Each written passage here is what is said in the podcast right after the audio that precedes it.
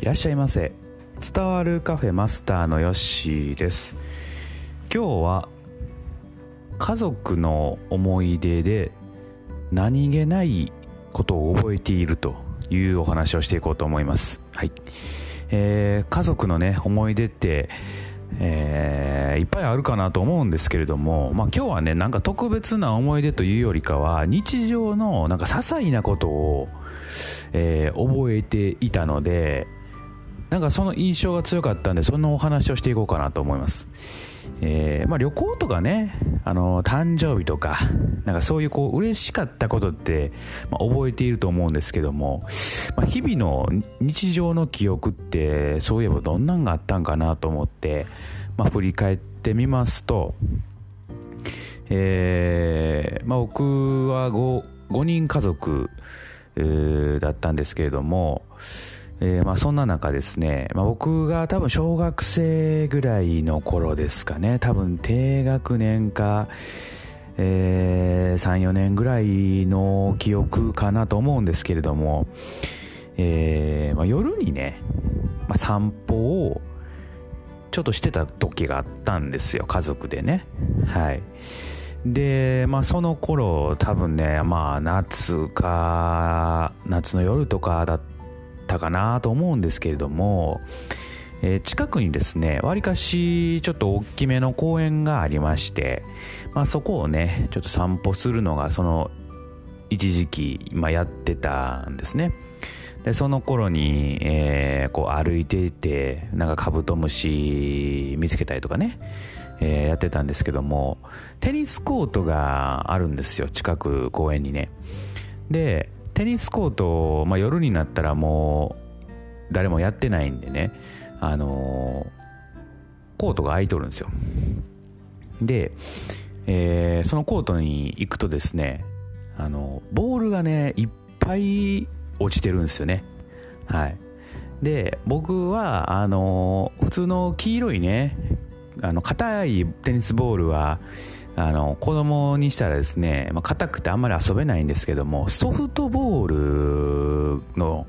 球がねたまに折ってるんですよ、うん、でソフトボールの球って結構ね弾んであの音面白くてえー、子供にはね結構そのなんかその感触が面白かったりしてね遊びに、えー、あの散歩に行くとですねそのテニスコートに寄っていって白いねソフトボールが追ってないか探すっていうねちょっとしたこう遊びがあってまあ大体ね行ったら1個か2個ぐらい追ってるんですよね。でそれをねちょっとこう拾って、えー、ちょっと遊んで帰ると。いうような感じのことをですね、まあ、やってたなというふうに思います。えー、なんでねこんな記憶がこうまあ残ってんのかあーっていうところなんですけどもやっぱり楽しかったんだろうなというふうに思います結構感情がねあると記憶って残りやすいと思うんですけれども、まあ、この何気ないね日常のこう夜の散歩っていうのがえー、今思うとやっぱりこう子供心にしては楽しかったんだろうなと思いますし、えー、まあ家族5人のでねなんかするっていうのって本当に多分ほんま限られた時間ですよね。小学生ぐらいの間までしかあなかなかね揃ってなんかするっていうのも少ないんかなと思うので、うん。まあ、そう思うとねなんか、まあ、ええ思い出あったなというふうに思いました。うん。えー、僕ねほんまに小学生低学年とか34年ぐらいまでの記憶ってあんまないんですよ。えー、本当に何してたんか、えー、分からんぐらい記憶が全然ないんですけれども、えー、なんかそれだけねちょっと覚えてたのでなんか楽しかったんだろうなと不意に、まあ、思ったんで、えー、ちょっと今日はお話しいたしました。はい。えー、何でしょうね、まあ、旅行とかねそういうこう誕生日とかそういうね思い出もいいんですけれども何気ないね日常の一コマをこう思い出す、まあ、そんなことがね、えー、あっても面白いなと思ったんで、えー、ちょっとこの配信を聞いた方ですよね、えー、なんか昔のね何気ない日常の思い出を一つちょっと思い出してみてもらうきっかけになればいいなと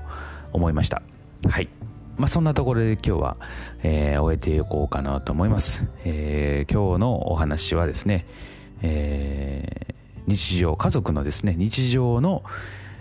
記憶を思い出してみたというお話をいたしました。それではまたのご来店お待ちしております。